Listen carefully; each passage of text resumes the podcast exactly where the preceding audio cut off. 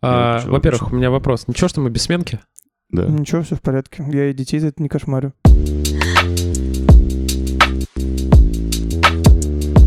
Perfect.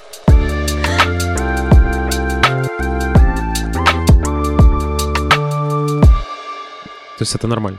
А, се- а сейчас э, старшеклассники не стоят э, на входе в школу, не проверяют э, состав э, подошвы? Нет, для этого есть дежурный администратор. А, Это, соответственно, ну, либо кто-то из заучи, либо кто-то из учителей, который стоит на входе в гардероб и всех ругает, если нет сменки. То есть сейчас э, старшеклассники не утратили эту власть, да, абсолютно которая, нет которая- никакой власти теперь у старшеклассников. И они больше не гоняются за э, начальной школой, когда те бегают, как вот у нас было дежурство. Нет, все, дежурство по школе ушло, остались только дежурства по столовой. М. Сейчас зачастую даже дежурных по классам нету, то есть э, никто не помоет тебе досочку вместо тебя. Да ты что? Что-то как-то... Мы поговорим об этом подробнее чуть позже, потому что интересно узнать, э, как изменилась школа за все эти годы. Но мы сейчас э, некое импровизированное начало проведем. Во-первых, к педагогам твоего чина все еще можно обращаться на ты или уже все-таки по имени-отчеству? Ко мне точно можно на ты, Вань, все в Да. порядке. Все хорошо. Но мы допускаем, что этот выпуск послушают и твои ученики, может быть, поэтому я думаю, нормально все будет. да, Я думаю, все все поймут. А, В начале каждого выпуска мы определяемся с портретом. А, У нас есть некий опыт взаимодействия с нашими гостями. Он а, бывает разный, большой, небольшой, маленький. И, как правило, портрет довольно э, широкий получается, довольно много мазков. Здесь э, портрет у нас получается довольно яркий, но много слов э, тратить на него нет никакого смысла. У нас сегодня в гостях Иван Владимирович Марченко, учитель истории и общества знания, учитель года. Иван, привет. Всем привет, ребят. Это правда, все, что мы сказали э, сейчас? Да, это правда. Я работаю учителем истории общества знания в лицее номер 4 многопрофильный нашего прекрасного древнего города Пскова. Потрясающе. Как красиво и с любовью сразу о городе Пскове. Да, да, да, да, да. Здорово. Здорово. Чувствуется э, нотка такого хорошего патриотизма. Вань, сразу в лоб вопрос: каково быть учителем года в год учителя и и год педагога и наставника? Ну, безусловно, почетно. Все тебя хвалят, все за тебя радуются. Когда я поехал на федеральный этап, все за меня там болели, соответственно, всячески старались поддерживать, поэтому это, безусловно, приятно. Но если ты о том, дает ли это какие-то дополнительные преференции, то, ну, нет. Ну, звание это уже хорошо. Ну, это такая, получается, э, доп. нагрузка, да? Это имиджевая история. я бы Имиджевая, да, история. Больше, может быть, даже для самого себя. Да, это по, по большому счету попробовать себя, как ты вообще можешь, на каком уровне ты находишься и э, куда ты вообще готов вырасти еще. Здорово. Это мы, получается, такой э, красивый ход. Мы начинаем с конца. Но мы, конечно же, поговорим более подробно об этом конкурсе, э, потому что это очень э, крутая и интересная история. Но мы бы хотели, Вань, начать сначала. Мы э, готовились, конечно же, и мы знаем, э, что у тебя есть семья. Это не редкость в наше время. э, И ты учитель. Твой выбор — это какая-то династическая история или э, сугубо твой, твой личный выбор? Вот откуда у тебя тяга к истории, к литературе, к книгам? э, К учительству, в конце концов. К, учительству, да, к э, вот этой тяге передачи знания. Расскажи, с чего все начиналось. Может быть, э, расскажи немного о своей семье. Э, Я родился в прекрасной семье, я старший ребенок, всего у нас пятеро, а, то есть у меня многодетная семья, у меня прекрасные родители, собственно, благодаря которым у меня и появилась тяга к истории, тяга к литературе, тяга к э, тому, чтобы познавать новое. Благодаря чему это произошло? В детстве самым главным развлечением для меня было это читать книги. Да, то есть я там, наверное, до пяти лет доставал всех э, родственников, окружающих, вообще любых людей, которые приходили к нам домой, чтобы они мне прочитали э, что-нибудь. Но больше всего мне нравились сказки Пушкина, ну, особенно там о царе Салтане, я их знал буквально наизусть. Вот. А в пять лет меня научили читать, и на шестилетие мне подарили прекрасную книгу «История России» под редакцией Стоминой и она стала моей настольной книгой. Это порядка 800 страниц э, всей истории от, э, там, условно, призвания варягов и до конца 19 века. Это мне очень нравилось. А потом, когда меня начали пускать в библиотеку, э, потому что там тоже с какого-то возраста, по-моему, с 7 или с 8 только разрешается, я начал брать все, что вообще связано с историей в этой библиотеке, в том числе в возрасте там 13 или 14 я прочитал э, полное собрание о Великой Отечественной войне, это, по-моему, порядка 13 томов. Э, Мне было очень это интересно. Ну и вот отсюда появилась такая любовь к истории. А к учительству я пришел, ну, где-то в девятом классе. Такой знаковый день был, день самоуправления, э, где мне дали возможность провести урок как раз-таки истории для младшеклассников. И я такой, во, ничего себе, как прикольно. Мне типа нравится. мое, мое, хочу. Да, я хочу этим заниматься, и я подумал, что, блин, так я же еще и пользу людям, получается, буду приносить таким образом. И вообще, то есть два в одном. Это я историю люблю, это я пользу людям приношу, и еще мне это нравится. Так вот, все, чем я буду заниматься в жизни. Здорово. Еще за это и платят. Хоть не очень, может быть, много, но тем не менее. Вопрос. Ты сейчас сказал, что настольная книга была первая про историю, что потом ты прочитал 13 томов э, о Великой Отечественной войне. Э, Я просто вспоминаю свое детство. Э, Я тоже очень любил историю и э, читал кучу книг про, про, по истории, но это в основном были книги, связанные с какими-то войнами. И именно таким образом через войну, через какие-то примеры героизма, которые в этих книгах описываются, как будто бы воспитывалась в целом и, и любовь к истории, к литературе, и поэтому я много читал. У моего деда была большая библиотека, которой там куча всяких книг, э, там, неважно, русско-японская война, э, война 1912 года или Великая Отечественная, все это было прочитано. У тебя тоже такой же механизм? То есть тебе нравилось читать в основном о всяких сражениях, и поэтому дальше это привилось, э, пе- перешло в такую любовь к истории в целом? Или же тебе нравилось, там, не знаю, какие-то истории, может быть, более древние, связанные с династиями, связанные с какими-то, не знаю, как-то Или культурными быт. особенностями, Быт, быт, да, да. быт, который был в древности. То есть как у тебя вот этот механизм любви к истории происходил через чтение? А, Спасибо за вопрос. Слушай, на самом деле у меня было все, наверное, так же, как у тебя. Да, мне кажется, как и у многих мальчишек, всем мальчикам в детстве нравится что-то такое вот про героизм, про войнушку. И, конечно, я потреблял все, что связано с любыми войнами, там, начиная от какой-нибудь столетней и заканчивая там локальными войнами конца 20 века, где просто это обожал. Да, ну и, кстати, забыл сказать, ты спрашивал про династию, Ивань.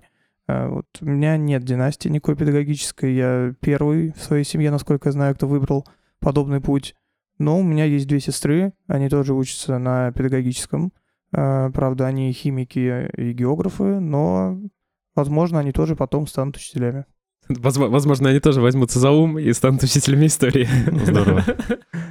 А сколько у тебя братьев и сестер, получается? А, У меня два брата и две сестры.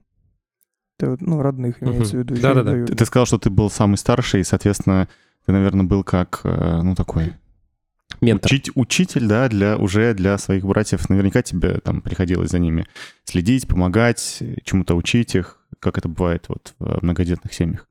Да, я часто нес э, за них ответственность, присматривал, там, водил садик и все такое прочее. Вот, но у нас в целом не очень большая разница с э, братьями. То есть братья там у меня один на год меня младше, другой на два. То есть мы не сильно, скажем так, отличаемся по возрасту, поэтому я не был для них каким-то прям ментором. Ну, просто по возрасту не выходил. Я был таким же мальчишкой, по большому Мгм. счету, как они. Просто чуть с большей властью и физической силой. Да. А, Понятно. Давай вернемся тогда к истории, я думаю. А, То есть э, день самоуправления — это не такая уж Бесполезная вещь, хотел сказать. Э, Действительно хотел, но потом э, решил аккуратно как-то произнести. То есть действительно в день самоуправления можно себя найти и попробовать. И получается, что ты себя нашел. То есть у тебя не было какого-то иного варианта, кроме как пойти на исторический факультет именно, потому что я больше чем уверен, что у тебя э, кругозор именно научный шире, то есть он не только ограничивается историей, но история была твоей любимой дисциплиной, по всей видимости, да, поэтому вопрос э, выбора факультета отпал. Да, по большому счету это так, но, конечно, у меня были там запасные варианты, скажем так, если что-то не получится или вдруг что-то поменяется, я думал о государственном управлении, либо юридической стезе. Вот. И, э, кроме того, конечно, в детстве мы все о чем-то мечтаем. И там я мечтал там о карьере военного. Потом у меня на компьютере появилась игра Ил-2 штурмовик, и я понял, что хочу быть летчиком. Прекрасная Потом, э, игра. Да. А Потом оказалось, что там, оказывается, сложно все с этими летчиками. Надо физику знать с математикой, а у меня с ними было а, непросто, скажем так. Ну, то есть я мог выучить, да, и что-то там написать на уровне первого-второго, так сказать, задачи, но не шло у меня, в общем, с точными науками. Но э, сейчас, на данный момент, наверное, нет нужды получать много классических образований, там, в части там, математики, физики и так далее. А, ну вот я, ты сейчас сказал о сфере своих интересов, да, о дополнительных э, э, факультетах, которые ты рассматривал. Э, Вот я, например, э, чуть-чуть тебя знаю, вот я прям вижу, что ты э, на се- мо- мог бы совершенно спокойно преподавать несколько предметов. Я думаю, там, наверное, в сельских школах до сих пор это существует. Да что там, наверное, в некоторых городских школах существует такая практика, что учителя ведут э, не только свой профильный предмет. Вот э, ты бы видел себя таким вот Ломоносовым, скажем, готов ли ты там, получить дополнительно все-таки вот это образование там юридическое или там в сфере государственного муниципального управления, чтобы нести больше знаний э, своим подопечным? Сейчас, наверное, я не думаю, что государственное какое-то муниципальное управление я бы, наверное, стал затрагивать. Хотя, кто знает, по крайней мере, в сфере образования я уже чуть-чуть разбираюсь вроде, поэтому мог бы по этой стезе пойти. А вот если говорить про другие школьные предметы, то я обожаю литературу. А, Я бы с радостью преподавал литературу, например, еще.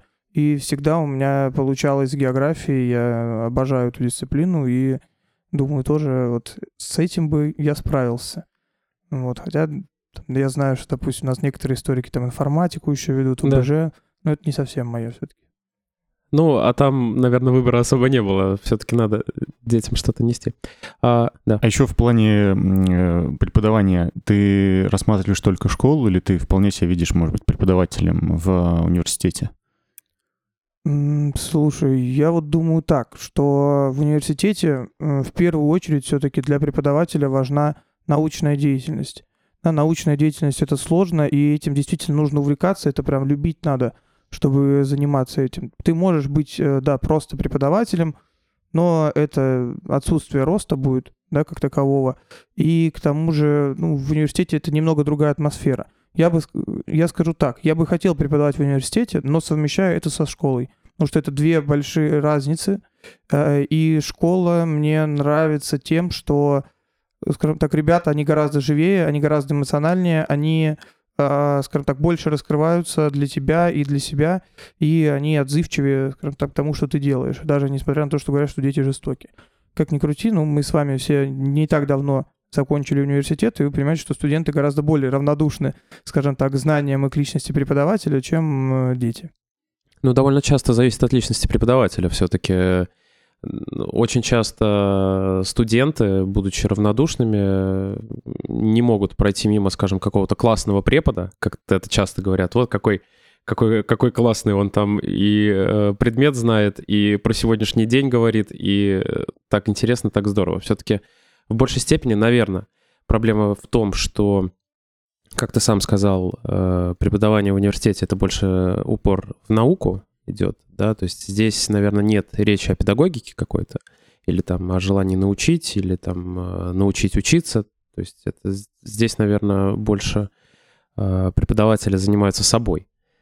А у тебя э, в школе получается повышенная ответственность э, именно реагировать на эмоции детей, Ну, дети, они привить. более восприимчивые, более гибкие. Да, привить Как любовь э, к науке, там, не знаю, не знаю, ставишь ли ты целью передать именно знания или просто приучить к предмету. Вот, кстати, интересный вопрос. Что ты ставишь, какую задачу ты ставишь перед собой, когда видишь там пя- пятиклассника, шестиклассника, десятиклассника? То есть что для тебя самое главное на уроке? Самое главное на уроке — это сделать так, чтобы ребенок вышел с тем, что ему потом пригодится. Я говорю сейчас не просто о знаниях там истории, например, а о тех навыках, которые он может получить. Да, это навык э, критически мыслить, это навык разбираться в текстах, навык разбираться в подсмыслах, которые закладываются в то или иное, ну, скажем так, послание, либо текст, который у нас появляется в жизни. Да, то есть есть такая хорошая идея, что все, что мы видим, это текст. Да, все, что вокруг нас существует, это текст. Но по большому счету можно так считать, потому что действительно все понятия, все события, которые мы видим, они так или иначе передаются к нам текстово, и у нас в голове, мы же все, когда думаем, у нас звучит своя речь, как бы, Мгм. да, и по сути это же тоже текст. Вот, и разбираться в текстах, я считаю, это самое главное, чему я должен научить э, ребят э, для того, чтобы они были дальше счастливы в своей жизни. Очень э, глубоко, да, потому что, ну, я вспоминаю свой школьный опыт. У меня история тоже, э, наверное, был тоже любим, любимый предмет. Наравне с обществознанием я тоже думал о том, чтобы выбрать путь педагога в этой сфере, но потом я с ужасом узнавал, что история, вот всемирная история, вот эта всеобщая история, которая давалась только в пятом классе в школе, потом в конечном итоге в университетах выли- выливается таким страшным объемом и э, с такими эпохами, что ну как это можно вынести вообще из школы именно как знание? И здесь я делаю вывод, что самознание вообще не имеет никакого значения, наверное, в школе, именно как материал. И у нас, знаешь, в целом а, вот беседа идет таким образом, когда невольно я сравниваю то, о чем говорит тут Иван сегодня, сегодняшняя школа, и то, что я знаю, там, например, из э, школы моей племянницы, что она рассказывает, какая сегодня школа, и той школой, которая была у меня. Я, например, помню, что у меня тоже, как и у вас, был любимый предмет история. Э, Наверное, как раз из-за того, что я читал много книг, я практически никогда не готовил домашние задания, потому что, в принципе, всегда можно было что-то рассказать. Э, Вторым предметом мне нравилась литература, хотя читал я тогда очень э, мало. Я, я ж сейчас почувствовал, какую разницу. Иван говорит о том, что очень важно научить детей тому, что в будущем им пригодится, чтобы быть счастливыми. А я вспоминаю свои уроки литературы в школе, когда не не все преподаватели, кто-то нам разрешал из учителей э, спорить аргументированно друг с другом или, или даже просто выражать свои мысли, но были и те, кто говорил, критики написали по художественному произведению вот так, ты должен мыслить вот так. Все остальное — это неправильная точка зрения. Э, эм, Не было гибкости. Ну, не было гибкости, и как будто бы нас всех подгоняли под то, что написали критики о том или ином литературном художественном произведении. Я никогда не забуду этот пример, часто произвожу, э, привожу Тарас Бульба. Ему сказали, что ты понял, Кирилл, про это произведение? Я говорю, ну вот, мужчина ради любви ушел практически из семьи, насколько, насколько какая сила у любви, да? Он, он был готов, он понимал, что за это ему придется ответить, но он, по сути, пожертвовал собой. Ты ничего не понял, садись, он предатель. Вот так это было. Вот. И, конечно, я помню, что это вызывало а, у такого... Все-таки я был подростком в тот момент, э, ребенком, у меня был такой максимализм внутренний, и это вызывало такое чувство обиды, и такой, я не буду вообще больше читать и выражать свои мысли, как будто бы вот протест такой внутренний поднимался, и точно не прививало э, любви к литературе, а наоборот, как будто бы хотелось именно как предмету в школе, наоборот, хотелось уже, ай, отсидеться, э, сказать да-да-да, э, вы совершенно правы и так далее. И мне вот сейчас приятно, что Иван говорит совсем о другом подходе. И, наверное, школа тоже как-то меняется, а может быть, и зависит кон- конкретно от учителей. Вот такой, такой, такая длинная подводка к моему вопросу. Если сравнить школу, когда ты учился, и школу, в которой ты сейчас работаешь и преподаешь, какие бы вот кардинальные, там, может быть, там 3-5 мазков ты бы отметил вот кардинальные разницы? Что было тогда и что сейчас? Может быть, эм, ну, можно безоценочно, там, что было лучше, что было хуже, потому что, наверное, в будущем история э, сама нам все объяснит, но вот какие-то отличия. Да, здесь э, нужно отметить, что, конечно, каждая школа, мы хоть все и существуем в единой системе, но она всегда отличается. Это зависит от подхода администрации, от тех э, материально-технических условий, в которых она находится. А, но вот насчет, допустим, дежурства, да, то есть такую маленькую ремарку еще ставлю, что это пропало в период, когда у нас э, э, было запрещено так называемое трудовое воспитание в школе, да, то есть после очередной реформы образования его убрали. Ну, то есть запретили детей э, там просить что-то мыть, убирать и так далее. А, И это стало такой, ну, скажем так, изменило очень сильно облик школы в этом плане. Но сейчас это вроде как возрождается, и посмотрим, что будет через пару лет. А что касается еще отличий, я бы сказал, что сейчас в школе учиться гораздо сложнее, а, чем, допустим, когда учился я. А, Может быть, э, мне так кажется, но э, чисто и даже смотря по программам и по занятости детей, у них э, просто-напросто больше уроков, им как будто бы больше задают, чем задавали мне в свое время, и они как будто тратят гораздо больше времени на вот эту вот подготовку а, к следующим занятиям, ну, те, кто готовится, естественно, а, чем, и, там, допустим, я в свое время. И здесь также вот кроме там увеличения для детей нагрузки, могу сказать, что она и для а, учителей наверняка выросла, по крайней мере, мои более опытные а, старшие коллеги говорят, что раньше было а, чуть э, меньше там документальной отчетности, например. Э, И, конечно, из отличий ну, я бы выделил, что в целом облик школы поменялся именно из подходов. Ну, то есть у нас новый подход к образованию вообще, и он предполагает гораздо большее внимание к личности обучающегося, да, то есть уже такие вот истории, да, там про есть мое мнение, есть неправильное, да, они уже уходят в прошлое все-таки. И у нас немного другой сейчас подход к ребенку. Ну и плюс школа гораздо активнее, по моему мнению, стала взаимодействовать с а, родителями и родители со школой, да, то есть очень многие а, прям очень трепетно относятся к тому, что в школе происходит, и активно стараются в этом поучаствовать, там, в том числе защитить своего ребенка от того, что они считают опасным. Да, вот э, я прям себе записал сейчас, когда ты отвечал, вопрос про родителей.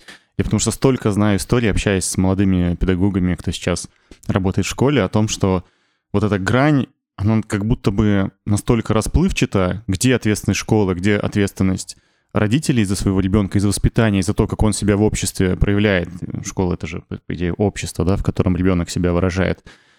Э, У тебя бывали какие-то проблемы с родителями? Как ты вообще считаешь, можно ли, возможно ли провести четкую грань, чтобы а, не было вот этих а, историй, когда родители приходят и начинают ругать, вы моего ребенка не воспитали, он там у меня ругается матом или с кем-то подрался, а, и родители перекладывают эту ответственность за свои промахи в воспитании на учителей. Возможно ли эту линию провести, или же вообще, может быть, не стоит этого делать, а какая-то должна быть коллективная ответственность и родителей и учителей?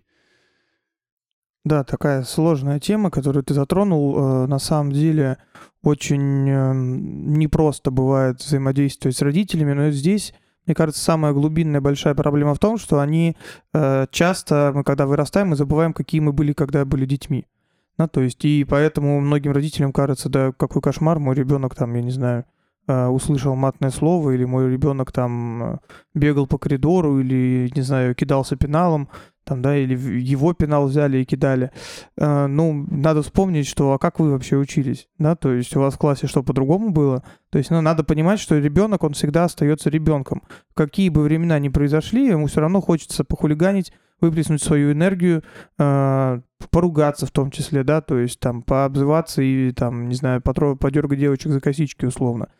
А, И, конечно, вот, к сожалению, многие родители это забывают, да, и хотят, э, чтобы мой ребенок будет там не такой, как я, он будет лучше, или там э, э, я хочу быть там для своего ребенка лучшим родителем, чем мои были для меня, там, или я этим учителям спуску не дам, потому что они моего ребенка там обижают, ну, и это часто идет из травмирующих таких воспоминаний у этих родителей, когда их в школе действительно там третировали, обижали и так далее.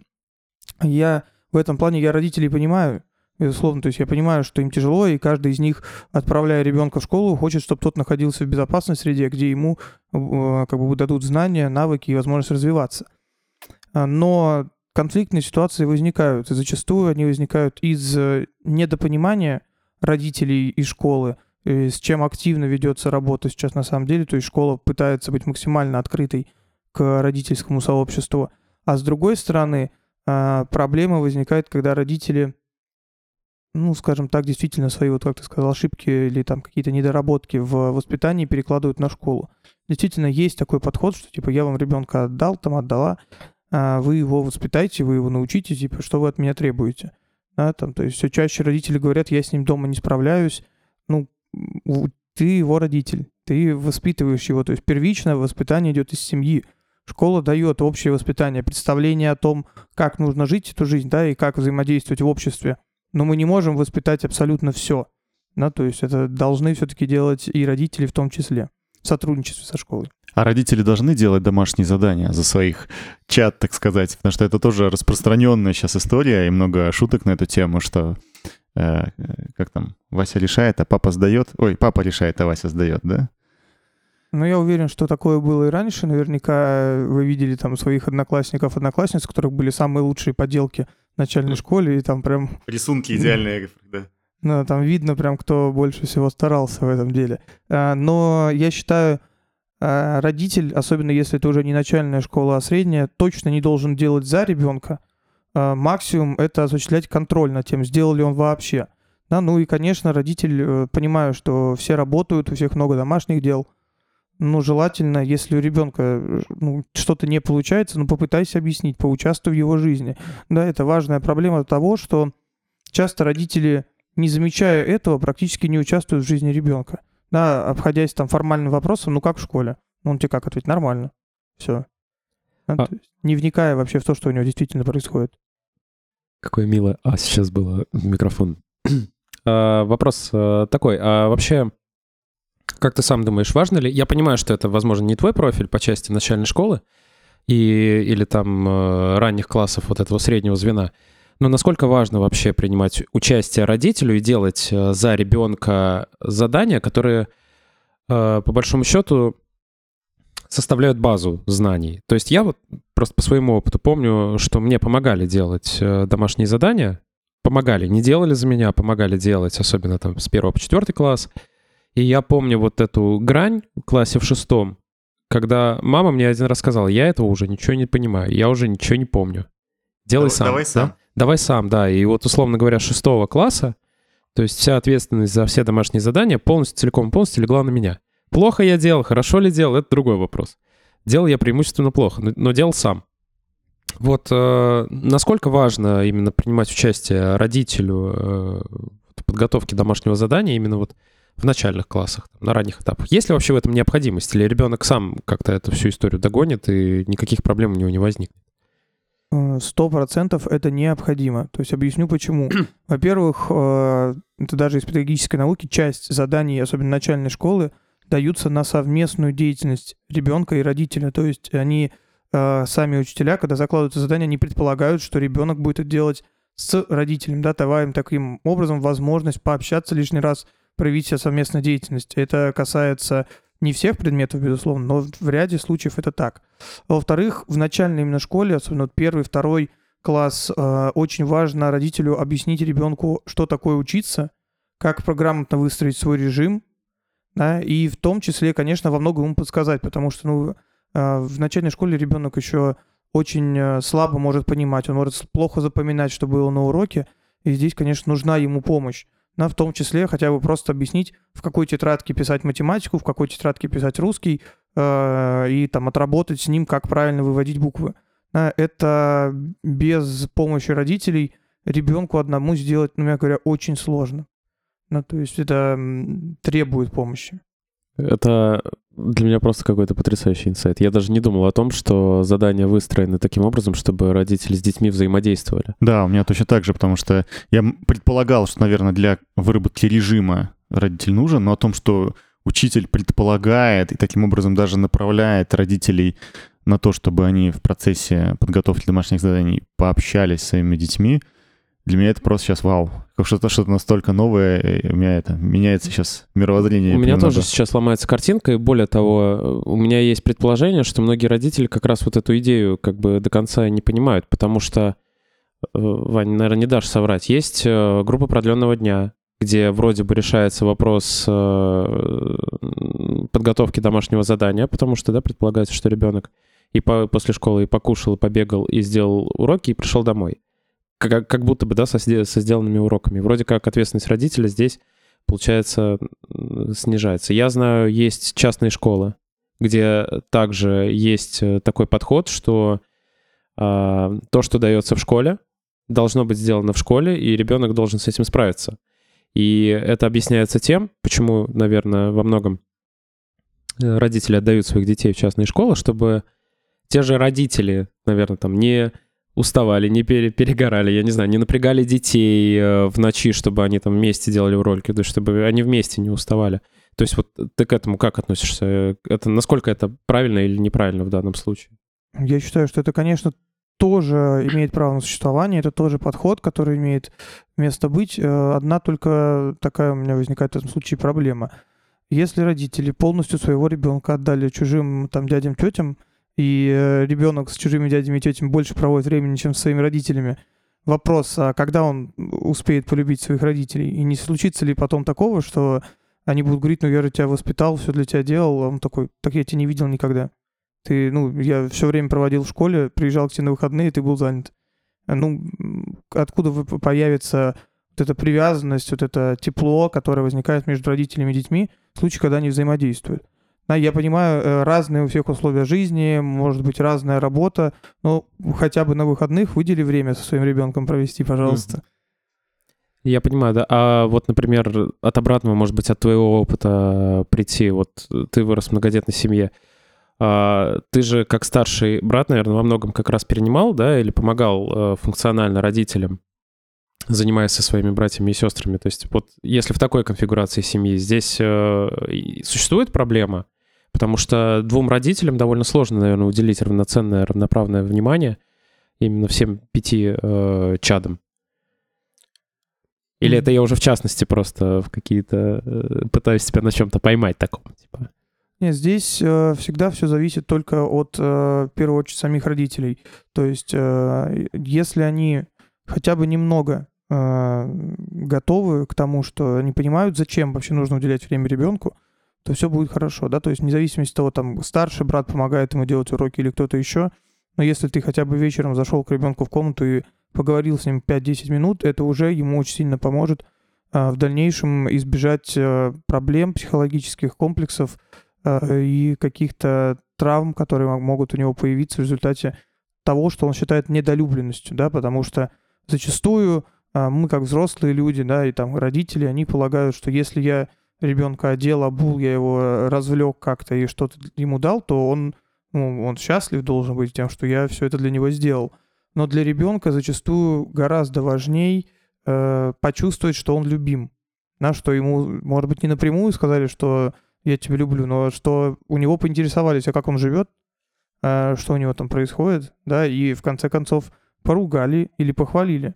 Да, то есть это тоже важно. То есть ребенку психологически очень важно понимать, как его оценивает э, его мама или папа, как его поступки оцениваются, и что им вообще не все равно, что с ним происходит. Потому что, к сожалению, э, бывает такое, да, в школе, когда ты видишь детей, на которых все равно их родителям, да, в силу разных абсолютно обстоятельств, ну вот просто видно детей, которые недолюблены, они выделяются всегда в школе. А как они выделяются? То есть какое это поведение? Они замкнуты или наоборот они пытаются своим поведением вызвать любовь, заслужить эту любовь там окружающих? Как это проявляется? Как правило, это эпатажное поведение, особенно на уровне подростка, да, это попытка выделиться, это попытка показать, что вот я такой, это могут быть самые разные формы, но, как правило, они неконструктивные, да, то есть это э, хулиганство, это такое вот привлечение к себе внимания различными, ну, не, неодобряемыми методами, скажем так. Было такое, да, Кирилл Сергеевич? Было, признаюсь, было, особенно в старшей школе, школе, залезть на шкаф, что-нибудь такое кинуть в окно. Бывало, бывало. Ну ладно, хоть что-то из тебя выросло вроде как хорошее, так что не так все страшно.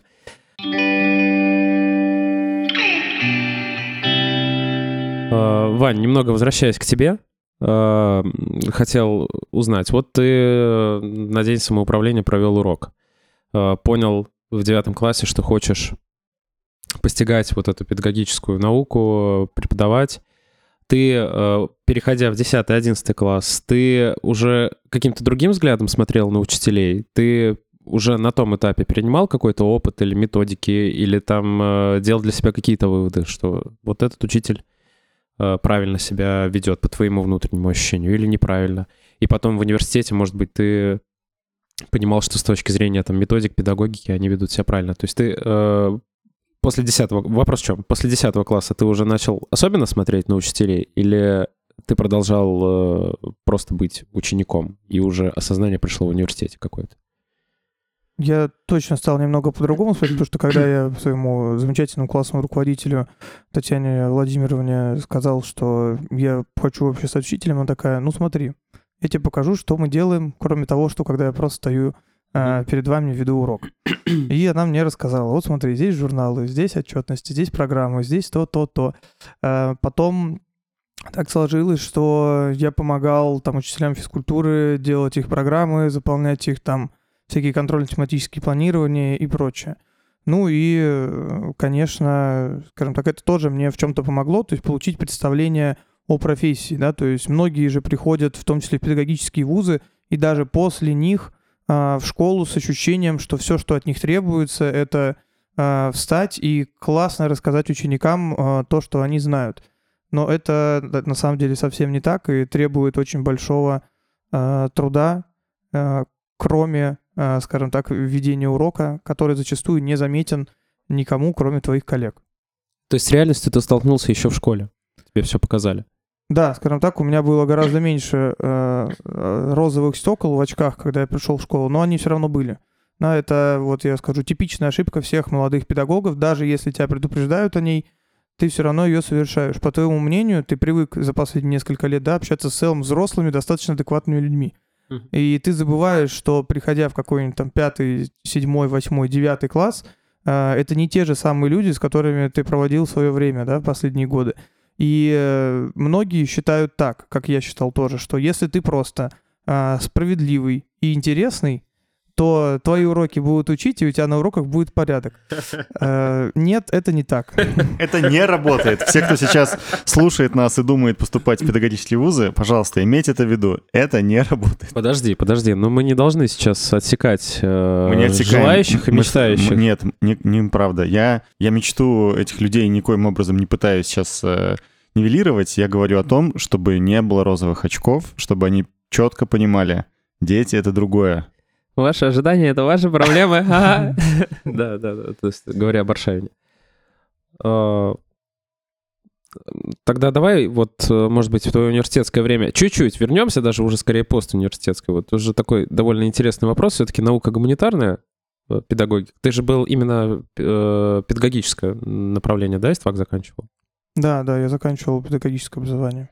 А, скажи, пожалуйста, в процентном соотношении, а, сколько человек на сегодняшний день из твоих одногруппников, однокурсников, а, вот именно на сегодняшний день остались а, в профессии? Вот вед- они ведут в школе уроки истории, общества знаний и так далее.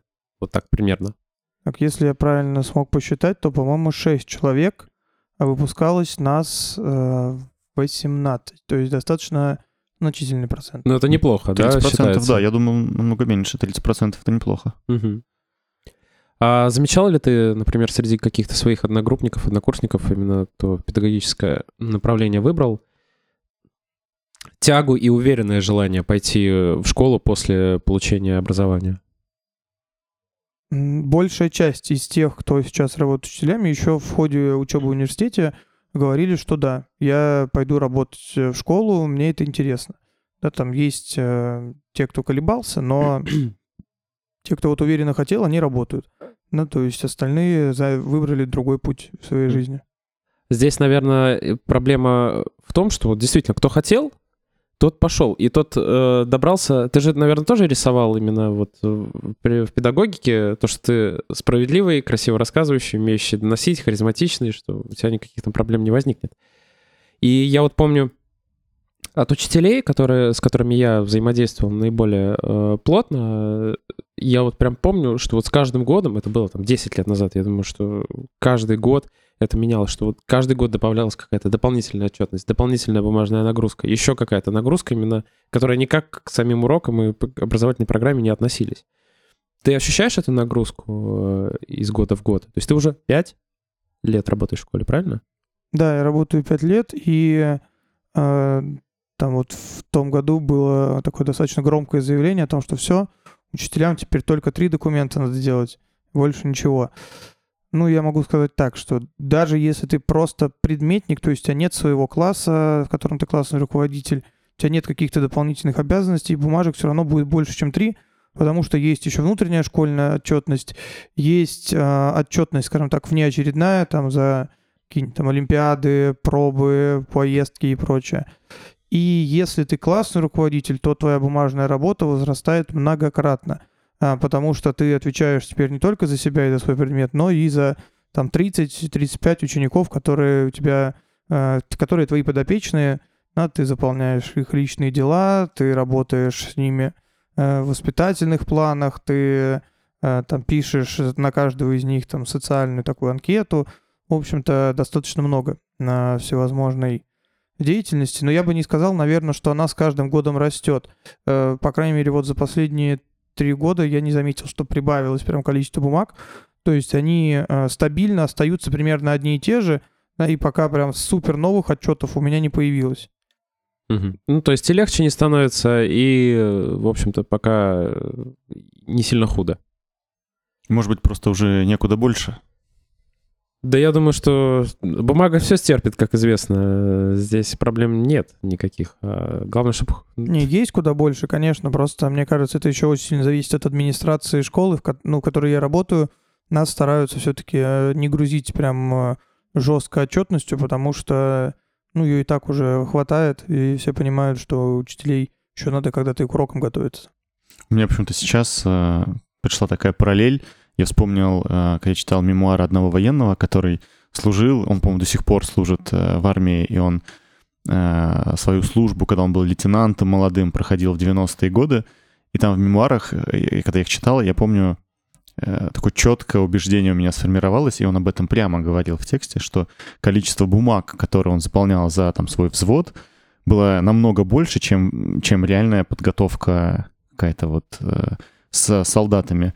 Почему-то у меня такая параллель, что вот учителя э, тоже делают такой большой пласт невидимой нам работы, а то, что мы видим как школьники, родители или просто в нашем каком-то сознании э, учитель, это такая вот типа там процентов 20-30, наверное. Не знаю, почему я это сказал. А, Нет, все верно. Знаешь, я в армии был всего лишь год, а, и то даже за этот год я сам лично поучаствовал в создании четырех новых видов отчетов. А, э, То есть э, там вообще документальная нагрузка растет э, с какими-то катастрофически высокими масштабами. Но это, э, как говорится, армия срез общества, да, и э, то, есть то же самое происходит и во всех других сферах, которые так или иначе связаны с государственным управлением. Ну, в армии это получается просто удачно убил время, знаешь, на создание этих четырех отчетов, да. А школа — это все-таки такая вещь. Ну, э, можешь ли ты справедливо, вот справедливо рассудить, что если бы отчетности было меньше, ты бы мог больше времени посвятить э, качеству своих уроков там, или образованию, или там чуть больше дать детям? Это как-то нивелировалось бы, например, сокращением отчетности? Вань, давай я отвечу честно. А, Я трачу на отчеты времени а, гораздо меньше, чем на подготовку к урокам. Почему? Потому что, ну, я здесь расставляю приоритет. Для меня важнее урок да, и то, что дети получат, а, чем то, вовремя я сдам отчет или не вовремя, и какого он будет качества. То есть в данном случае я плохой работник э, с точки зрения отчетов, но надеюсь, э, что хороший педагог. Учитель года. Да, Это- все, этим Это все сказано. сказано, да. Меня полностью устраивает этот ответ, более того, меня он радует. Да, согласен. Че- Честно, я по- пока, во всяком случае, возможно, это очень локальное такое успокоение, но как минимум за твоих учеников я немного э, спокоен. У меня есть вопрос. Ты сам был учеником, у тебя были преподаватели, э, учителя. Сейчас, когда ты стал учителем, ты с ними советуешься, обсуждаешь какие-то, может быть, ча- частные случаи, которые у тебя происходят в практике, э, просишь у них совета, как поступить в той или иной ситуации? Или вы остались, может быть, там, хорошими приятелями в прошлом? Как у тебя сейчас взаимодействие с твоими учителями? И ты не готов к ним вообще обращаться, потому что думаешь, что они делали все в корне э, там, неправильно, не методично, не педагогично и так далее.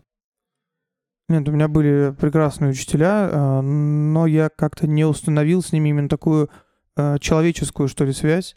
Да, у меня э, есть те, кто там радовались за меня, когда я выиграл конкурс, да, они мне написали, там поздравили.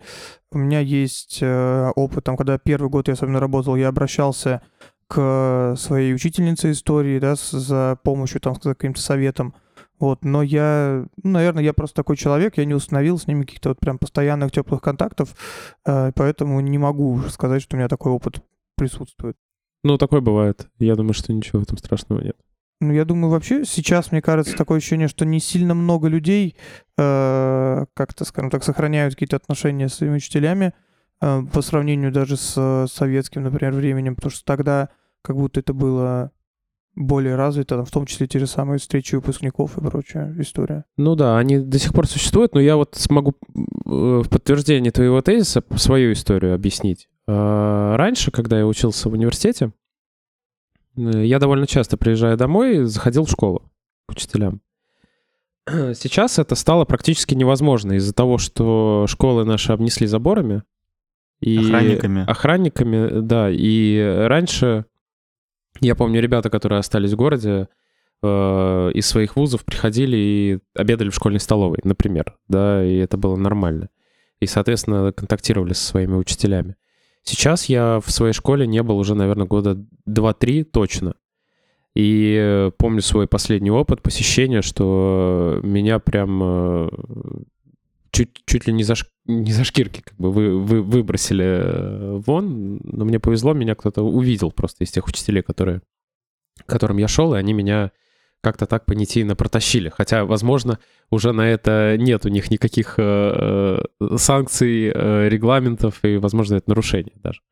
Вот, поэтому отдаление, во всяком случае, вот в моем ключе, оно вот как-то Ну, это вопрос выглядит. безопасности. Немного да, и да. мир все-таки поменялся, поэтому здесь э, это объяснимо. Это не то, что школа стала хуже. Нет, э, поменялся нет, нет, мир. да. Э, Сейчас такая система, что ты не можешь прийти, как нам раньше говорили, школа — это ваш второй дом. А классный руководитель — это ваша школьная мама, как нам, помню, об- Да. объясняли. Уже немножко, конечно, поменялось, и поэтому... Это, знаешь, это вопрос, Логично. вопрос э, современной этики. Школа ваш второй дом, но лучше позвоните предварительно. Да, да, да, совершенно верно. Запишитесь на прием. Запишитесь на прием. Ну, я не могу сказать, что это плохо. Э, Вопрос, э, если это безопасность эффективно, и здесь никаких вообще тогда возражений быть не может. Хорошо, мы заговорили про школу. Э, Как произошло твое возвращение в школу, когда ты закончил э, вуз, ты пошел, ты, ты выбрал школу, тебя звали, ты как, как ты возвращался вообще вот именно в школу уже как учитель? И интересно узнать вот твое, скажем так, эмоциональное состояние на тот момент, насколько тебе было комфортно, стеснительно. А, Я слышал от молодых э, учителей о том, что их часто путают со школьниками 11 э, класса и могут там не пустить или проверить сменку там вот на входе и так далее, или там что- что-то такое сказать. Как у тебя было и какое твое было внутреннее состояние? Ты был счастлив? Ну вот что это было? Ну, во-первых, я пошел э, работать не в свою школу, я пошел в ту, в которой я был на практике на четвертом курсе. Э, Мне потому что повезло с наставником, меня закрепили за 11 классом, и там наставником был как раз вот э, Илья Сергеевич Казанцев. Он на тот момент выиграл конкурс «Учитель года» региональный, э, потом поехал на федеральный, Э, и э, меня как-то быстро вот заметили, и э, буквально я начал только заканчивать практику, мне сказали, слушайте, нам нужны на следующий год учителя, вы как вообще планируете идти работать? Я говорю, да, я хочу идти работать учителем. Мне сказали, приходите к нам в школу. Да, мы там, вот, вот, вот нам наши контакты, как только вы получите диплом, позвоните, пожалуйста, мы готовы вас брать, э, и, соответственно, э, работайте с нами. Здесь э, важный такой аспект, что вот именно мой лицей, он, э, скажем так, у него имеется целенаправленный такой хантинг молодых специалистов, то есть у нас высокий достаточно процент молодежи в коллективе, и я вот стал как бы частью вот этого вот движения. И когда я пришел в школу, мне было чуть проще, потому что я уже хотя бы знал там, э, там как минимум там двух-трех представителей администрации, э, пару учителей, да, в том числе вот, э, Илья Сергеевич мне очень помогал на начальном этапе, да, объяснял, показывал, рассказывал, как сделать лучше, как делает он, да, то есть в этом плане мне было чуть попроще, то есть была большая поддержка внутренняя в школе. Ну и это были потрясающие эмоции, конечно, там первый раз ты входишь в класс, ты уже в качестве именно учителя такого постоянного, да, то есть никогда ты там на практике два раза в неделю провел урок, к которому ты там готовился изо всех сил, а когда ты приходишь и полноценно, вот ты встал, и только ты в этом классе и дети, и все. Больше, ну, перед вами нет, по сути, никаких преград, нет никаких перемычек, и это, ну, потрясающее чувство, ну, к которому необходимо привыкнуть. Сначала, ну, первые, наверное, там, неделю было даже страшновато, такой, типа, как вообще, ну, то есть, а вдруг я что-то забуду, там, скажу не так, еще что-то. Но потом ты понимаешь, что, ну, ты, как правило, знаешь больше, чем они. Ну, это так должно быть. А, И, э, соответственно, как бы такая микровласть в этом классе, но она у тебя. Да, и э, поэтому тебе более, скажем так, проще работать. Э, Вань, скажи, пожалуйста, ты уже пять лет работаешь, получается, в школе?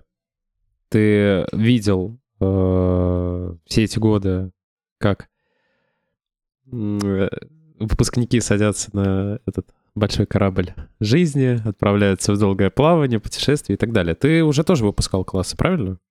Да, С я которым- выпускал девятый класс, э, это было два года назад. Каково это выпускать э, свой класс или старшеклассников, которых ты учил? А, Поддерживаешь, поддерживается ли связь э, с э, учениками? Есть ли среди них те, кто, может быть, отчасти, посмотрев на тебя, выбрал э, не обязательно историческое направление, но, скажем, какое-то педагогическое? э, Кто- И, и не грустно ли тебе, что вот они пришли, ты им отдал все, что мог, свои душевные силы, и они ушли, и ну, часть из них просто забудут этот э, этап. То есть вот у тебя, по сути, каждый выпуск — это ну, как прощание, да, с этими людьми, потому Сбрашу- что... Сбрасываешь шкуру. Ну, это не- несколько грубо, может быть, звучит, а я имел в виду больше... э, Ну, человеческая же привязанность все равно сохраняется, и они раз, и все, и ушли, и своими делами, и, может быть, и забыли, и не написали. То есть есть ли у учителей э, какие-то сентименты по этому поводу? У учителей точно есть сантименты. Я знаю, что особенно это касается там, а, скажем так, более старшего поколения. Им уже гораздо больше хочется, э, скажем, чтобы о них помнили, да, чтобы к ним там заходили, им там писали, поздравляли. Вот мне с этим чуть проще, потому что э, я спокойнее к этому отношусь, но я могу сказать, что у меня и контакты с выпускниками сохраняются. То есть они приходят там в школу ко мне, э, они пишут, там, поздравляют с праздниками, там, родители, в том числе детей, которых я выпустил, пишут до сих пор, поздравляют. Вот, э, и в данном случае я сказал, что контакт с частью выпускников точно сохранился. А, Плюс это еще те, кто остался в городе, мы взаимодействуем там в рамках практик, они к нам в школу иногда приходят, в рамках каких-то общественных мероприятий в городе тоже пересекаемся. И, в общем-то, я не чувствую, скажем так, себя обделенным от того, что вот дети ушли и, соответственно, там забыли, потому что, по большому счету, так это наша задача, чтобы они ушли и смогли выбрать свой путь. А у тебя есть классное руководство сейчас? Да, сейчас у меня есть шестой класс, получается, я с ними еще минимум там три с половиной года буду, то есть до конца девятого класса точно. Так что... А ты чувствуешь за них какую-то повышенную ответственность? И вообще, вот что накладывает на учителя классное руководство? Ну, во-первых, ты правильно отметил, это ответственность. Ну, то есть ты несешь, скажем так, очень высокий уровень ответственности за детей, за все, что с ним происходит, особенно в рамках школы. Но даже если с ним случилось что-то вне школы, то ты тоже должен об этом узнать одним из первых, да, соответственно, ты должен э, проявить участие, ты должен э, вообще понимать, что происходит с ребенком. И, конечно, ответственность чувствуется, особенно за то, чтобы с ними все было хорошо, в том числе все было хорошо в их семье, И тут это не только то, что ты сам чувствуешь, но это то, что от нас и требуется, как от э, учителей, классных руководителей. Вот, ну, у меня э, такой шебутной класс немного, они слегка хулиганистые, но тем ну и возраст менее- такой, шестой класс, как будто бы уже такое начинается бурление. Ну, мы передаем привет твоему шестому классу. А, так как- Шестой А, Б, А, шестой, а. шестой А. Шестой А, привет. Да, будете слушать, э, знаете, лайк. ста- ста- ставьте лайк и расскажите какую-нибудь э, клевую историю про вашего классного руководителя. Вопрос, связанный с классным руководством. Всегда интересовало, и, наверное, в, в- в обществе такую можно выделить как дискуссию. Учитель и наставник — это два разных понятия, или они должны быть совмещены в одном человеке? Я считаю, что они должны быть точно совмещены, да, потому что ты не только даешь знания, но ты и воспитываешь определенные ценности в человеке. А, И плюс наставник это тот, э, кто в будущем э, следит, скажем так, за путем своего ученика и желает, чтобы тот, э, скажем так, лучше справился со своей жизнью, да, выбрал себе какой-то путь, который ему будет по душе. Э, Я считаю, что наставник — это, по большому счету, есть задача каждого учителя, причем наставник не только с точки зрения там, своих учеников, ну и, например, наставник там, своих э, более младших коллег. Ну, то есть э, ну, тут наставление не в плане, что вот делать так, а не так, а в том, чтобы помочь, да, помочь в чем-то разобраться. Поэтому, мне кажется, любой учитель по определению, он как бы должен быть наставником. А ты в э, своей педагогической деятельности все-таки нашел последователей? То есть ты вы- выпустил э, из школы будущих студентов педагогического направления? Да, у меня несколько есть таких. Они пошли, собственно, педагогическое, учатся еще. Эм, Некоторые уже скоро заканчивают и даже говорят, что хотят связать свою жизнь с педагогикой, в том числе там, вернуться в родную школу. Ну, посмотрим, как у них будет это на практике. Вот. Но я бы не сказал, что я ставлю перед собой такую глобальную задачу, чтобы кто-то повторил мой путь. Да, мне просто кажется важным, чтобы они нашли себя в чем-то, что им понравится. Можно мы пойдем еще чуть глубже? Э, Вопрос, который меня беспокоит уже последние 10 лет, время от времени. Э, Одно время я имел, э, как сказать, отношение, совсем, совсем косвенное отношение к молодежной политике в городе Великие Луки. И меня всегда интересовал такой вопрос, почему молодежная политика, ну, на тот момент, я не сейчас могу не знать, э, но на тот момент она заключалась в проведении каких-то флешмобов, каких-то баннеров, постоять с флагами, э, какой-то, какой-нибудь общественной организации. Э, И, и на этом все. Есть ли и, и меня беспокоил вопрос. То есть я вот помню свой путь в жизни каждого молодого человека, а, по-моему, по законодательству молодой человек, молодежь до 35 лет, есть некоторые этапы. Например, один из них — сложный этап, когда ты заканчиваешь школу, и ты идешь в институт. Кто-то идет в институт, кто-то идет там в армию, работать и так далее. И в целом для молодого человека это такой период потрясений, э, некоторых, может быть, внутренних трансформаций, когда он заканчивает привычные свои там 10 лет и идет э, в что-то новое. Его внутри это беспокоит, тревожит, ему сложно.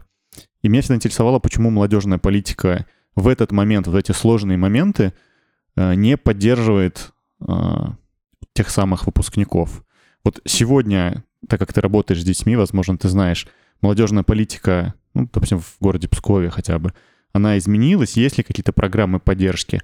Или же эта функция лежит сегодня на школе, чтобы школьник к 11 классу, к выпуску уже понимал, кем он хочет быть, куда он пойдет, целенаправленно готовился, и чтобы вот этот переходный этап из школы в э, студенчество или же там в работу, а кто-то там, может быть, женится и так далее, у них много потрясений идет, проходил уже более подготовленно, проходил более мягко. Сейчас, безусловно, молодежная политика поменялась. Она в первую очередь, по моему мнению, поменялась, потому что государство стало уделять этому гораздо больше внимания, в том числе уделять гораздо больше финансов. Но всегда есть такой момент, что кому-то это нужно, кому-то нет. То есть кто-то хочет поучаствовать, да, кто-то хочет во что-то влиться, в какое-то движение, а, активно себя проявить, а кому-то это не нужно, да, кому-то хочется просто домой прийти, или кто-то работает, например, в связи со своими жизненными обстоятельствами. Вот, а если говорить по таким программам поддержки, прям честно, э, я не слышал про них. Да, возможно, они существуют, э, просто я, к сожалению, как-то не, не сталкивался с этим. Но я точно знаю, что э, сейчас в основном эту функцию выполняет университет, да, в который поступает будущий абитуриент. То есть он его подхватывает там на уровне августа, там через чаты, через кураторов ведет его, вот, объясняет, что такое общежитие, как там жить, что там делать, и проводит там на первый месяц такую вот адаптационную программу для того, чтобы смог бы вчерашний школьник адаптироваться к тому, что происходит в жизни уже университетской. Да, я хочу просто добавить, и так э, удачно получается, что плавно перейти к другой э, составляющей, потому что, наверное, вот э, как раз вот этим звеном, которое подхватывает выпускника э, или сопровождает его в школьное время, в частности, в Пскове, есть такая штука, как Астровидео, к которой Ваня имеет, э, я так понимаю, не- непосредственное отношение. И э, там довольно много разных историй есть, и в том числе КВН. Вот, я э, хотел плавно э, у Вани уточнить. Э, Вот какова твоя роль вот в этой общественной внешкольной э, жизни? Привлекаешь ли ты туда своих учеников? Что, чем ты конкретно занимаешься? Если это Астровидео, то в Астровидео. Если это какая-то другая общественная организация или что-то такое. Что это за организация? Чем конкретно ты занимаешься вне школы? И расскажи про КВН, потому что раньше я тебя на сцене не видел, а с недавних пор ты э, был, э, стал, стал КВНщиком, как бы в такой активной фазе. Вот. Два тебе больших вопроса. На. Так, ну, во-первых, могу сказать про Астровидео, что это одна из старейших молодежных организаций города, и а, это очень интересное такое, по большому счету, неофициальное сообщество, которое привлекает в первую очередь школьников, да, то есть это именно направленность на школьную аудиторию, к интеллектуальной, творческому развитию, да, в том числе и к спортивному развитию, и а, с относительно недавних пор я играю в этой организации роль ну, такого организатора, ну, то есть помогаю для- в проведении мероприятий, привлекаю там детей э, из своей школы, да, на мероприятия, в том числе своих, э, кого я классным руководителем являюсь. Ну и, соответственно, там помогу, помо- помогаю, организовываю и так далее.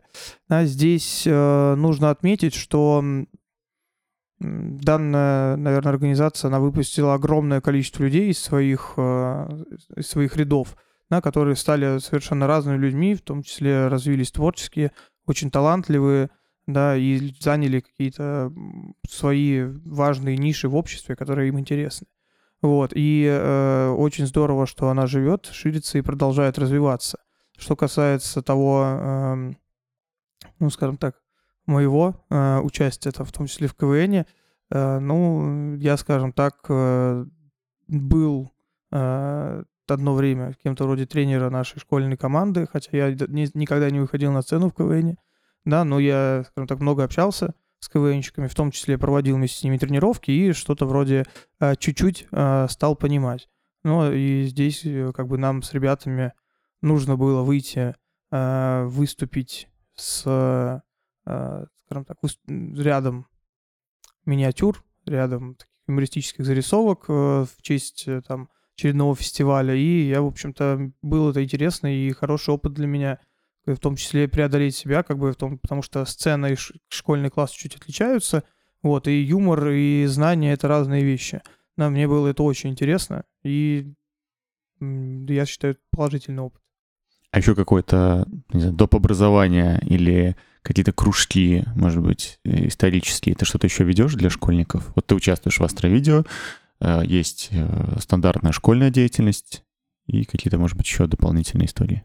А, В школе у меня в этом плане есть история с экскурсионным опытом. Ну, то есть я в рамках там истории Псковского края ребят э, привлекаю к тому, чтобы показать им, как работает экскурсия, как работает экскурсионная деятельность, да, и в том числе они учатся сами проводить экскурсии, да, вести экскурсионный рассказ для своих там одноклассников, родителей, ну и меня, который это, собственно, оценивает. Поэтому вот такая есть э, деятельность, и э, это все вот идет в рамках такого, в том числе профориентационной работы, потому что у меня есть э, почетное гордое звание педагог-навигатор. Это, по сути, просто я один из тех, кто занимается профориентацией в школе.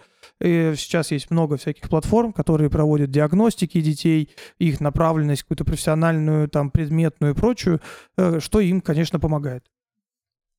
Это очень круто. Я э, в очередной раз убедился в том, что хотел бы родиться, наверное, чуть-чуть позже, потому что, мне кажется, даже, даже школа, казалось бы, я вот очень удивлен, но она всячески способствует тому, чтобы, э, выходя из школы, э, ты не, удив- не удивлялся и э, мог хотя бы примерно понять, чего ты хочешь от э, этой жизни, потому что даже слово профориентация, ну, в мое время, я не знаю, Вань, как у тебя, у нас э, У нас был один тест, который мы писали целый день. Результаты этих тестов, результаты этого теста нам почему-то не показывали. Они, по-моему, то ли родителям их отдавали напрямую, то ли что-то такое. Вообще непонятно, как это влияло на мою профориентацию. Да, но время было опять же другое, кружков было тоже не так, чтобы много. Ну, это опять же супер круто, что, Да, школа есть меняется, это что- точно. Да, и у тебя есть э, кружок с, с экскурсионной направленностью. Просто вау. Тем более для Псковского края это очень круто. А, давай а, еще буквально одну тему затронем. да, закольцуем наш э, маршрут. Здесь тоже будет, э, наверное, два вопроса в одном. Во-первых, учитель года. А, Если я правильно помню, то у тебя есть очень крутое сообщество ВКонтакте, которое называется «Истории от Марченко». И э, ты этот паблик ведешь очень уверен, возможно, в связи с подготовкой к учителю года чуть менее активно, да, ведешь, но ведешь, тем не менее. Я сам подписчик, я постоянно слежу, это очень здорово. Э, Это сообщество ты создал в рамках какого-то конкурса, то есть это, по-моему, не твое решение было, ты мне рассказывал, да? Это было э, связано с учителем года э, создание? Паблика? Да, в общем, м, такая история, что раньше на областном, там, на городском этапе э, было обязательное условие наличия, наличия у педагога некого интернет-ресурса. Э, Я участвовал в конкурсе в, получается, позапрошлом году еще, в пандемийный такой, ну, полупандемийный год, э, когда все проходило дистанционно еще. Вот, и я тогда вообще не выиграл, я там не занял никакого места, но это был вот мой первый опыт. И как раз к тому моменту я вот создал этот э, паблик, а потом понял, а зачем, почему только к конкурсу, если можно а, вообще ну, просто что-то свое, что тебе интересно, да, потому что я подписан на много, например, исторического контента, и я такой, о, вот это интересно. Хочу, чтобы это у меня где-то осталось, ну, например, в моей группе. Да, и, а, в общем-то, начал вести, и да, вот ты абсолютно правильно заметил, сейчас вот пока шел конкурс федеральный, слегка подзабросил это дело, там сейчас в основном э, репосты, как я куда-то сходил, куда-то съездил, э, вот, э, но сейчас в скором времени уже вновь, вновь появится исторический контент. Э, Этот паблик является источником знания для твоих учеников? Я бы, честно говоря, не назвал это полноценным источником знаний. Да, отту- оттуда можно почерпнуть какой-то интересный факт, э, увидеть занимательное какое-то историческое, э, историческую фотографию или какую-то картину, но это точно не полноценный источник знаний, потому что, э, да, ты можешь заинтересоваться историей. Вот это может быть, а вот как прям какие-то полноценные там разборы, пока что меня на это не хватает. Но ты в обязательном порядке не подписываешь своих учеников на этот паблик, или они как-то сами тянутся? Нет, вообще в обязательном порядке не подписываю. У меня есть э, пара учеников, которые периодически делают предложенные новости, когда им что-то самим понравилось, и они э, это как бы по- помогают мне таким образом делать контент. Очень круто. Да, во-первых, мы обязательно оставим ссылку на военное сообщество. Очень э, рекомендую. Там очень крутая шапка э, в профиле сообщества, очень крутая картинка. И пускай все подписываются. Про ученика года. Буквально... Учителя. Про учителя года, а не ученика года. Иван.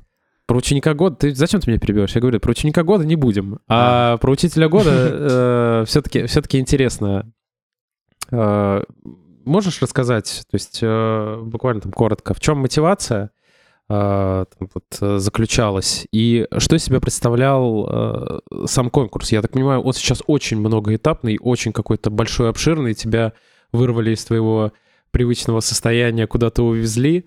То есть э, что это было? Расскажи буквально там, коротко. Ну, в общем, э, конкурс проходит, понятное дело, на нескольких этапах. Первый этап муниципальный, ну, то есть на уровне города. Я поучаствовал вот в прошлом году. Почему я это сделал? В прошлом учебном году, имею в виду. А, Почему? Потому что хотел себя попробовать. Да, хотел посмотреть, что у меня вообще получится вот на таком, скажем так, конкурсном варианте. Плюс это оказалось для меня такой большой встряской и даже, я бы сказал, большим профессиональным ростом, что я больше стал понимать а, свою профессию, больше стал понимать, как вообще к этому всему готовиться, да, и больше стал понимать, как а, работает в том числе и а, урок во многом для, скажем так, внешнего зрителя. Вот на городском этапе я не выиграл, я занял второе место. А затем я пошел на областной. Да, как бы такой, так, ну второе, я вроде как выступил неплохо, да, и вполне достоин занятия первое, и пошел на область. На области я уже получил первое место, там с незначительным перевесом. Прекрасный преподаватель английского Паша Шадрин. а, Он э, очень сильный, скажем так, тоже педагог и крайне интересная личность. Вот, и я выиграл региональный этап. В общем-то, на этом я пошел отдыхать летом. А, Но летом началась подготовка к федеральному конкурсу. Федеральный проходил в этом году в Московской области. Я ездил в и жил, собственно, две недели в прекрасной гимназии имени Примакова. А, Это супер новое, супер современное образовательное учреждение, где, ну, я не знаю, просто потрясающий уровень подготовки, потрясающий уровень материально-технического обеспечения. И это было очень непросто подготовиться, непросто было участвовать, но это, опять же, был большой и полезный опыт во многом, даже за счет того, что я увидел учителей со всей России, узнал, как они живут, какие у них идеи, увидел, как они преподают, и я бы сказал, что даже научился кое-чему. Вот, это интересный опыт, но я могу сказать так, конкурс — это не совсем то, э, что обычно делает учитель в своей деятельности. Да, ты проводишь там воспитательное мероприятие, ты проводишь урок, но на конкурсе этот урок должен быть, э, такой- обладать шоу-эффектом, да, то есть чтобы он выглядел красиво, он был максимально стройный, логичный, в нем все было бы а, замечательно, скажем так. А, И, кроме того, конкурс, он заставляет учителя выйти на сцену. То есть он а, заставляет его не просто там в классе оказаться с детьми и жюри, а еще провести мастер-класс для своих коллег, а, там, сказать какое-то умное дельное предложение для всей системы образования, ответить на вопросы там, на пресс-конференции. В общем-то, ну, скажем так, почувствовать себя совсем в другой атмосфере, в другой обстановке. Очень круто. А вот ты выехал в классную э, гимназию в Подмосковье, я так понимаю, да, она находилась? Э, ни для кого не секрет, я думаю, что в столицах э, твои коллеги, наверное, имеют э, наиболее превосходные условия оплаты труда, материально-технического обеспечения. А, не было ли у тебя мысли, например, о том, чтобы продолжать свою э, деятельность педагогическую где-то в Москве, в Санкт-Петербурге? может быть, где-то в отдаленных уголках э, нашей страны, где, может быть, есть какие-то специальные условия оплаты труда. Э, почему ты здесь? Почему ты работаешь в Пскове, живешь в Пскове? И, может быть, ты планируешь уехать, перебраться? Уже, честно говоря, э, поступали предложения о переезде, поступали предложения о том, чтобы, скажем тогда, сменить свое место жительства, сменить э, свой, свое образовательное учреждение, дать на даже более выгодные условия, но я люблю этот город, э, и, ну, это не громкие слова, просто действительно мне максимально комфортно существовать здесь. Мне э, хочется, чтобы наш город развивался, в том числе за счет того, какие в нем будут дети, какие выпускники, какую славу они о нашем городе будут нести. И э, мне кажется, здесь важно понимать, что, ну, допустим, что будет, если все будут уезжать. Да, то есть я понимаю, там, да, лучшие условия, но вот если мы все будем уезжать, что случится с нашим э, э, местом, где мы живем? Наш, мы как бы забросим его, забудем, оно станет, скажем так, другим. Не хочется этого допустить. Мне в этом плане нравятся, мне нравятся песни и, ну, в целом деятельность Игоря Растеряева, может быть, знаете такого Конечно. Да, конечно. э, известного человека. Вот, он а, всегда очень сильно во всех интервью и в песнях своих, он вот этот посыл важный говорит о том, что а, родная э, земля, да, родина, она будет умирать, если мы все будем ее покидать. Ну, то есть пока есть люди, а, жива наша история. Наша история, в том числе нашей родины, пускай и малой. Потрясающий ответ, по-моему. Очень лаконичный и даже сложно что-то добавить. Вань, в заключение. Э, Мы обычно раскулачиваем наших гостей на какие-то вкусности, приятности. Говоря, опять же, историческим языком, раскулачиваем. Иван Да. подготовился сегодня. Да, к- я постарался. Дневник я тоже взял. В какой-то веке впервые с девятого класса. Ну, по-моему, дневников сейчас нет в школах, да? Их отменили, они электронные теперь. Э, Они есть, э, но это больше уже как э, самоконтроль ребенка, то есть, они, как Записная правило, книжка, оценки в сути. него, да, оценки в него не вставляются, ну ты там можешь сделать себе расписание, записать домашнее, но все вообще, да, идет через электронный. Тогда тебе будет совсем привычно, потому что мы попросим тебя оставить для наших э, дорогих слушателей домашнее задание, ответ на которое они могут смогут оставить э, в закрепленном посте, в комментариях. А, И, конечно же, они э, за лучший ответ получат оценку в виде определенной какой-то определенного презента или подарка. Вот вопрос сначала. Что ты э, подготовил для наших э, слушателей? Ну, у меня есть э, два подарка, или можете э, там его в один объединить. Первый — это э, сувенирный кинжал, а, который э, когда-то оказался у меня. И второе — это книга академика, доктора исторических наук Иофи. О, она называется «О здоровом и полезном образовании». Это книга, которая рассказывает о том, каким оно должно быть, и дает практические советы, что делать. Да, возможно, она пригодится кому-то, кто связал свою жизнь с педагогикой или хочет это сделать. Здорово. Мне все больше и больше нравится наш подкаст и наши гости, которые при- при- приносят сразу по два подарка. Мы можем э, в будущем, ну, либо мы выберем просто два э, Либо мы вырежем э, момент э, с Подарком каким- и с скажем, что он был один. Что он был один, и оставим один для себя. Это уже какое-то жульничество. Мы не такие. Но, тем не менее, нам никто не запрещает, я напоминаю, участвовать в этих конкурсах. Да, обязательно участвуйте, пишите комментарии. Мы всегда пишем отдельные условия в посте. Вы можете их прочитать, поучаствовать. Не- Это несложно, это всегда очень легко. Э, И тем более такие замечательные призы И, собственно, Ивана Марченко. да, и, собственно, про домашнее задание. Мы э, с Ваней поговорили немного до эфира и подумали, что было бы здорово, если бы в комментариях э, наши слушатели написали об исторической эпохе, в которой они хотели бы оказаться, и почему. Если бы, условно говоря, была машина времени, куда бы Да. можно было бы вернуться и почему? Да, мы думаем, что это довольно доступное задание, тем более э, за кинжал я точно задумаюсь, я, я точно подумаю, о чем бы, э, в какое, в какое время я хотел бы я обратиться. Спасибо, что И- позвали, ребят. и- Было очень интересно. И я надеюсь увидеть кучу классных комментариев об исторической эпохе, которая нравится людям, и почему, и как бы они хотели себя там проявить. Да, а Иван Владимирович сам выберет э, по своему усмотрению, либо мы одному победителю вручим оба подарка, может быть, будет какое-то ранжирование, то есть будет все на ваше усмотрение, Иван Владимирович. Ваня, спасибо, что пришел. Э, Это был типично псковский подкаст. Слушайте нас, подписывайтесь на всех площадках, где вам это удобно. Обязательно подписывайтесь на сообщество э, Ивана Владимировича Марченко «История от Марченко». На наши можете не подписываться, но на Ваню обязательно. На наши подписывайтесь. Э, э, Вань, еще, пользуясь случаем, мы поздравляем твою школу с юбилеем. Мы подготовились. Процветание долгих лет, классных учеников и классных учителей. Спасибо большое, ребят. А, Это очень приятно. Подарки я оставлю вам тогда, да, чтобы вы смогли их потом передать своим Да, подписчикам. конечно, Да. конечно. Все так. Всем спасибо. Всем пока. У. Ты сказал, не подписывайтесь, пускай подписываются. Не надо, мы же говорили о том, что не надо говорил, никого а я говорю, уговаривать. что надо. А я А говорю, я, что а я напом- напомнил. А я говорю, а я говорю, А я говорю, а я говорю. надо. Пойдем сфоткаем. Да, нас сфотографируется нам.